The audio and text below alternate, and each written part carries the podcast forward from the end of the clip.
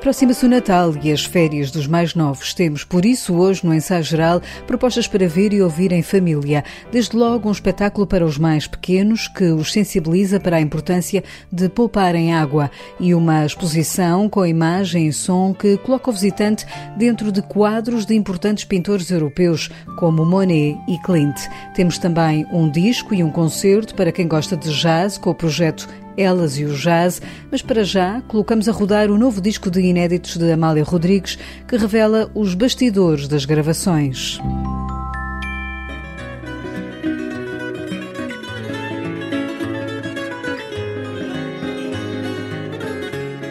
O que está a ouvir é um dos muitos takes experimentais gravados por Amália Rodrigues em estúdio.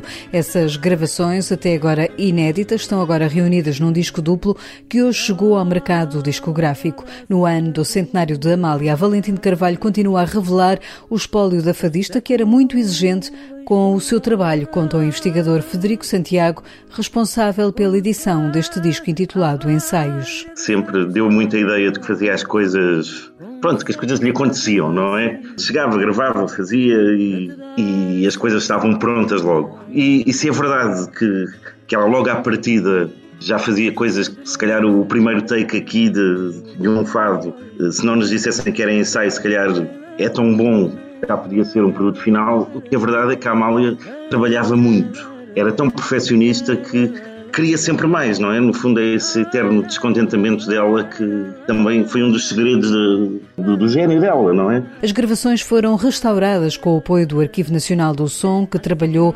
registros de estúdio, mas também registros feitos em casa. Aqui estão reunidas gravações feitas entre 1968 e 1971. Em algumas podemos ouvir as conversas de Amália com os seus guitarristas.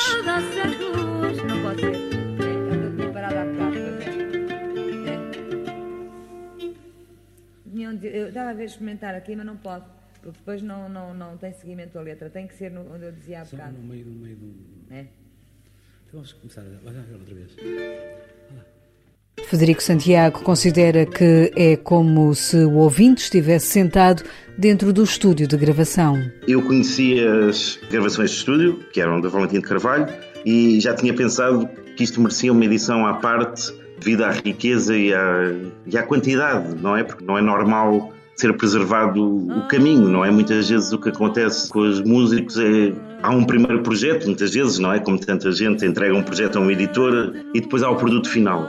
Aqui temos todo um caminho, desde o encontro dela com a música em si, e isso no disco 2, que são os ensaios em casa, está bem patente, porque é o Alan Luan que vai à casa da Amália e tem um ensaio, ele ao piano, mais os guitarristas, e depois ela ir a perfeccionar isso para estúdio. E, é uma coisa que é como se nós estivéssemos lá num cantinho a assistir a um ensaio da Amália, não é? Estão as conversas dele, está, está a repetição e é excepcional esse, essa procura de, de, ambientes. Uma das riquezas deste disco Ensaios é ser mostrado o envolvimento de Amália na composição. Federico Santiago conta ao ensaio geral como a fadista alterou alguns fados. E ela chega mesmo a, a alterar as melodias, não é? Há fados em que quase se pode falar de uma co-composição entre o Alan Ullman e a, e a Amália. Por exemplo, há um fado que ela ensaia em casa que é o Gondarangue, que vem a ser editado anos mais tarde e que já é uma toada muito trágica e em Casa da Amália ainda é uma dança. Portanto, esse, essa mudança de ambientes e de relação ao texto ou à própria música é muito rica e muito rara, não é? Fazer a arte a este nível na sua criação. Nos ensaios, agora editados, percebe-se a forma como a criação era partilhada, explica Federico Santiago tanto ela como Alan Ullman, como os guitarristas, sobretudo o Fontes Rocha, também têm um papel muito criativo nisto. Fontes Rocha inventa muitos acompanhamentos e ela vai dizendo esse está bonito, também lhe dizem, olha, isto vai ficar uma coisa muito boa. No ensaio em casa dela, por exemplo, há uma, há uma alegria no criar, quase uma, uma euforia. E apesar de ser ela quem acaba por decidir e quem toma, até porque ela é que tem a melodia principal, não é? Há uma parceria muito forte que deu o resultado. A completar este CD duplo de ensaios é também editado um livro que traça o percurso de Amália em 1970, o ano em que a fadista atuou um pouco por todo o mundo, do Japão à Itália, dos Estados Unidos à Alemanha e também por Portugal. Além de fotografias inéditas, o livro mostra também imagens dos cadernos manuscritos de Alain Ullmann, com partituras e poemas experimentados no disco Ensaios. O livro conta com notas explicativas sobre cada um dos fados e textos da autoria de Federico Santiago, coordenador da edição. Tem um livro com como uma espécie de um, um, um, guia de audição, uma espécie de, não é? Sobre os fados que ela ensaia aqui, até com a gênese deles, porque também se conta um bocado a história por exemplo, o Ari Santos, quando escrevia alguns poemas que estão aqui, o próprio Alain Leman e a Amália também sugeriam mudanças em algumas palavras que o Ari Santos aceitava muito bem, também há há certos de, de uma entrevista que Ruben Carvalho fez ao Alan Ullman em que ele conta isso. O Alan Ullman conta que o Arit Santos, quando às vezes não lhe faltava um bocadinho de inspiração, exagerava o, as frutas. Ele até dizia que lá íamos nós à horta.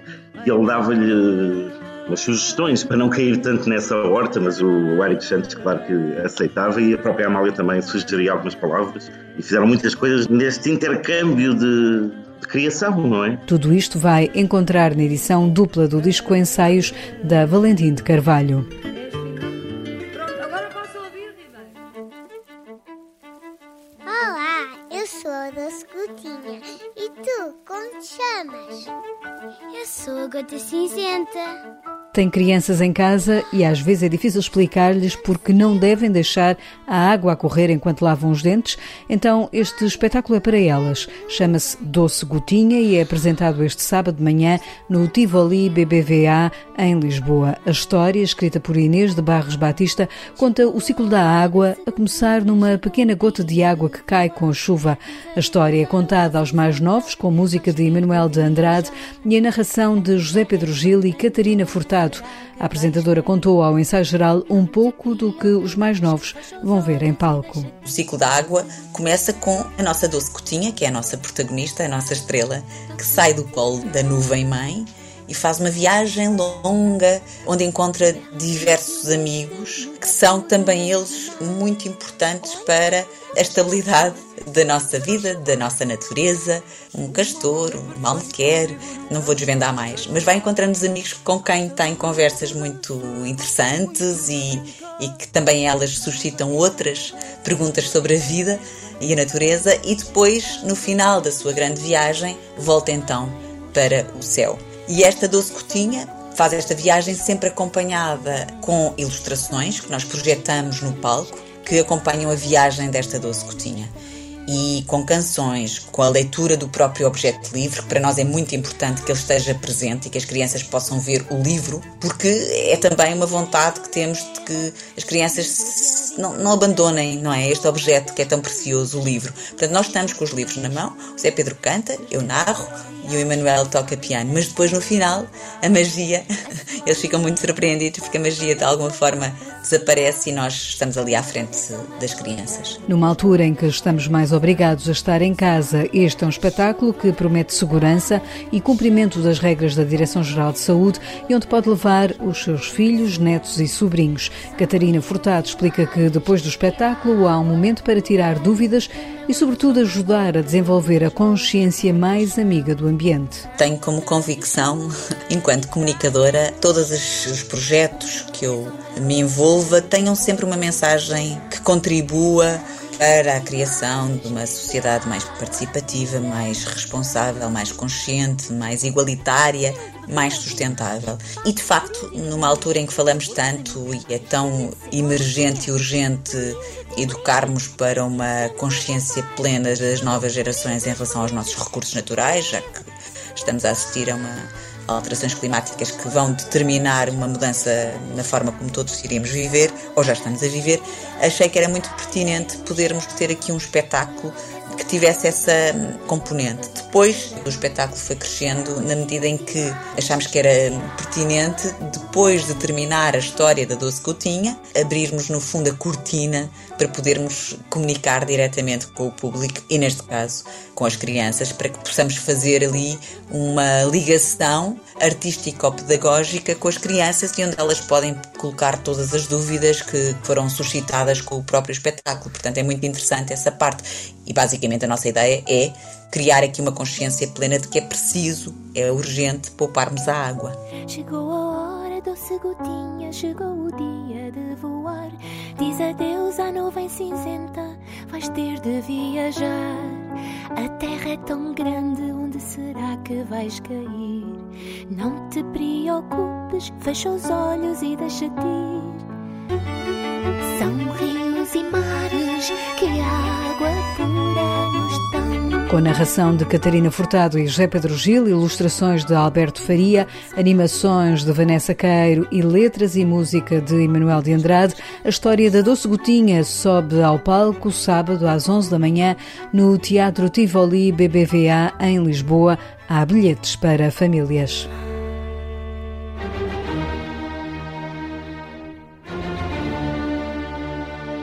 É um programa ideal para as famílias em férias, mesmo em tempo de pandemia, e que propõe conhecer a obra de dois dos grandes pintores mundiais. Depois de ter sido apresentada no Porto, a exposição Impressive Monet e Brilliant Clint está agora em Lisboa, no espaço do Reservatório da Mãe de Água, nas Amoreiras. É uma exposição imersiva, com imagens projetadas em 360 graus e onde são traçados os percursos de Monet e Clint, dois dos grandes pintores do século XX é uma experiência de meia hora acompanhada por música, explica Nuno Maia do Atelier ao Cubo. A exposição Impressive Monet e Brilliant Klimt foi adaptada ao espaço do Reservatório da Mãe d'Água das Amoreiras, que é um espaço por si só eh, muito icónico, portanto tem aquele reservatório de água enorme e o que nós fizemos foi adaptar e interpretar as obras destes dois mestres da pintura ao espaço. Portanto, vamos projetar as, as suas obras em grande, em grande formato, nos tetos, nas paredes, mas também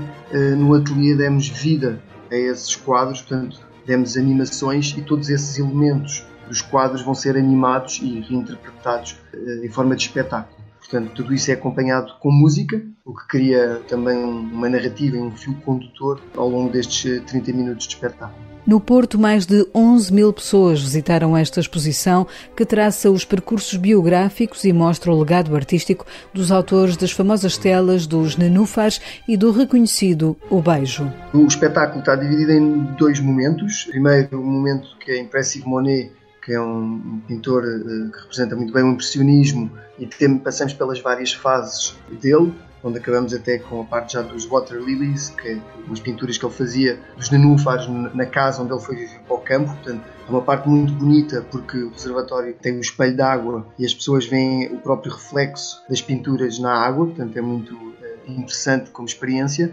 E depois, na parte de Brilliant Clint, eh, focamos muito no quadro do beijo como a sua representação máxima ou, ou mais icónica das suas pinturas e é como se todo o outro universo dele fosse desconstruído para no final chegarmos ao beijo.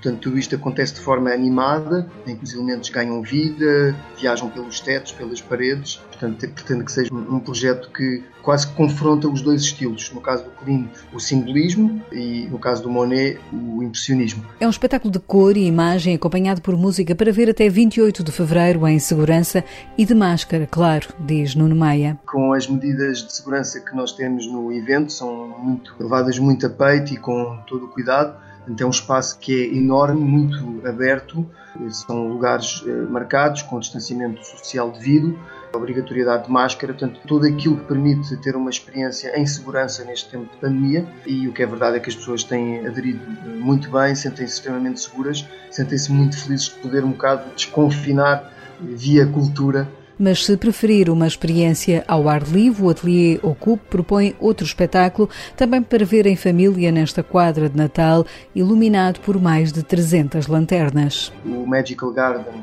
no Jardim Botânico Tropical de Belém, é um evento ao ar livre, também com máscara obrigatória, todas as, as, as diretrizes do IGS são respeitadas. Portanto, é um espetáculo que decorre eh, até dia 10 de janeiro, o Magical Garden em Belém e que as pessoas fazem uma viagem imersiva por cerca de 20 experiências luminosas com videomapping, com projeções nas árvores, mas também visitam vários locais do mundo representados com lanternas gigantes, portanto são umas esculturas luminosas, são mais de 300 lanternas espalhadas pelo jardim, num percurso que tem um quilómetro e novamente é uma, é acho que é um tipo de evento que dá muito bem para adultos, porque tem o lado também da botânica, temos um videomapping que foi todo feito com o espólio da Universidade de Lisboa, com o herbário do Museu de História Natural do, da Universidade de Lisboa, em que utilizámos mesmo até plantas que têm mais de 100 anos ou mais de 150 anos e estão preservadas e nós usámos isso como material gráfico do videomapping que lá passa. Portanto, tem por um lado este lado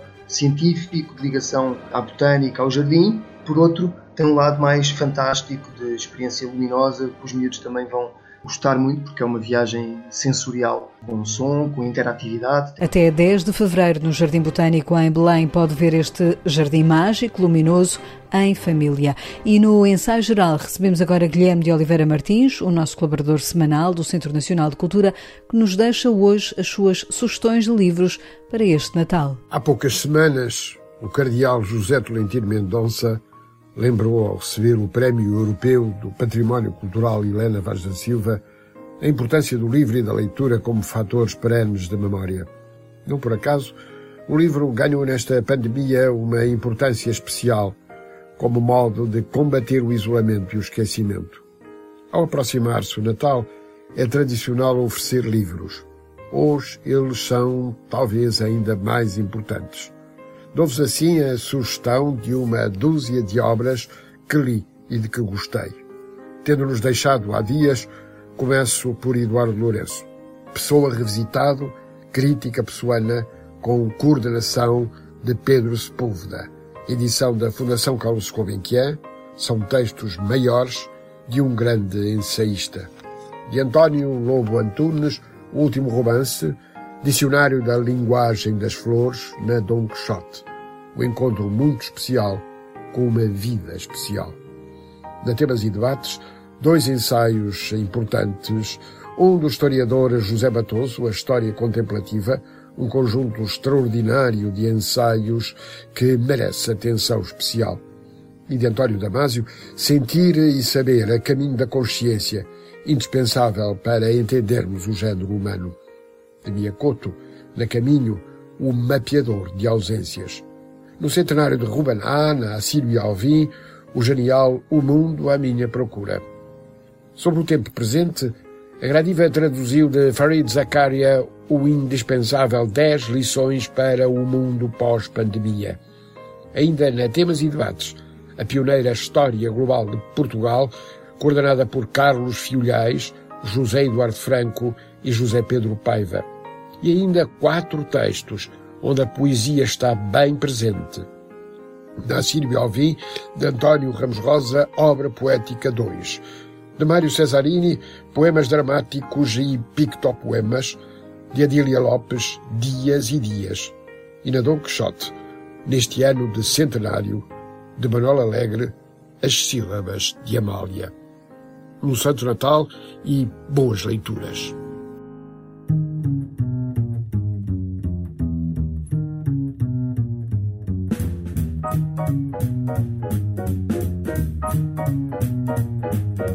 Love me leave me or let me be lonely. You won't believe me, but I love you only. I'd rather be lonely than happy with somebody else. Sai na próxima semana o primeiro disco do projeto Elas e o Jazz, que junta as vozes de Joana Machado, Mariana Norton e Marta Hugan.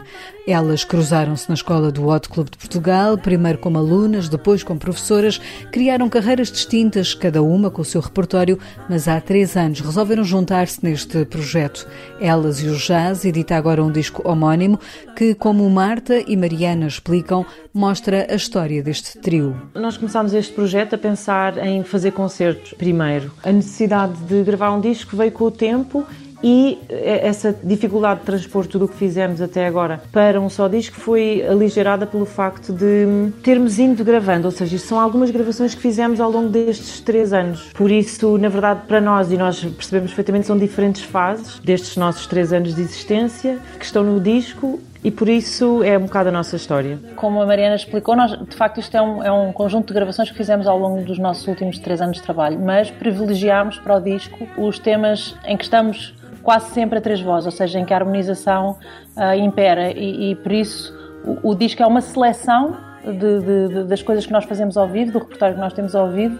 Não é todo o repertório, obviamente, é só uma parte, que nós achávamos que revelava melhor o que é uh, o que nós temos de único enquanto, enquanto grupo, enquanto trabalho, e fizemos um bocadinho a escolha com, tendo isso em mente. Com as suas vozes, elas e o jazz recriam o ambiente dos musicais da Broadway, mas também dos clubes de Nova York, cidade onde as três viveram e estudaram. A uni-las, além da música, há uma cumplicidade que se nota, aponta Joana Machado. Para já somos amigas e isso ouve-se e vê-se. Portanto, há aqui uma, uma coisa que é de facto é verdadeira e é genuína, e há essa partilha de, de espaço de atuação. E acho que temos em comum este conhecimento e este gosto muito grande pelo, pela história do jazz, pelos standards, pelo contributo das grandes vozes para as interpretações destas e para as imortalizações destas grandes canções. Nós partilhamos também este, este uh, amor por este repertório, que é um bocadinho o nosso, o nosso ponto de partida no jazz, não é? Na, naquilo que depois foram, as nossos, foram os nossos percursos individuais e, e, e, é muito bom poder, de repente, num projeto muito, muito específico, largar isso e voltar a casa e fazer uma coisa que para nós é nova, nesse sentido, tra trabalhar juntas de uma forma, é, é, de facto, em que não somos só nós individualmente, trabalhar para esse, com esse coletivo, para esse coletivo e, e para essa coisa muito mais importante do que nós individualmente, que é a música. É verdade, este projeto, por exemplo, o que a Marta está a dizer, é, é, estava a pensar nisso, que é, eu adorava cantar mais standards antes de, antes de aparecer este projeto, mas não achava assim tão pertinente fazer um disco eu a cantar standards como quando temos tanto, tanto um legado incrível de discos cantados e tocados tão bem com as nossas referências, como, sei lá, Ella Fitzgerald e Billie Holiday e, Anita O'Day e, por aí fora. E de repente, esta ideia de nos juntarmos as três e fazer algo novo, uh, e em Portugal acho que, acho que é um bocado inédito, foi uma maneira de abraçar este amor pelos standards e ao mesmo tempo fazer alguma coisa diferente, fresca. O disco será apresentado num concerto na próxima terça-feira no Teatro Maria Matos, em Lisboa, para o qual elas e o jazz, explica Joana Machado, reservaram algumas novidades. Este concerto, para já, tem uma formação um, um bocadinho diferente, portanto, trazemos um contrabaixista que não é o Romeu que gravou originalmente os temas no disco e que fez parte da formação até agora. Temos o Bernardo Moreira e o que é que eu queria dizer? Que temos um arranjo novo e, e espero que isto aguce assim, a curiosidade das pessoas a propósito hum, desta época. E também decidimos um, levar as pessoas numa viagem pela história da nossa um, existência. Holding hands at midnight, the starry sky. It's nice work if you can get it,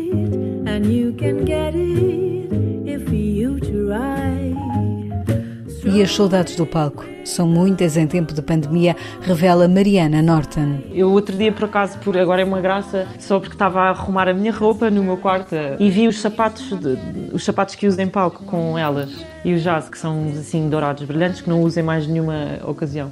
Pensei que saudades daqueles tempos em que eu até me apetecia estar um fim de semana em casa porque aqueles sapatos andavam, eram símbolo de fazer as malas e ir ter concertos fora de Lisboa e passar fins de semana fora. E agora eh, é uma realidade que parece longínqua. É com elas e o jazz que hoje fechamos o ensaio geral, que teve sonorização de José Luís Moreira. Estamos de hoje a oito dias com novas propostas culturais para si. Até lá, bom fim de semana e aproveite bem a cultura em segurança.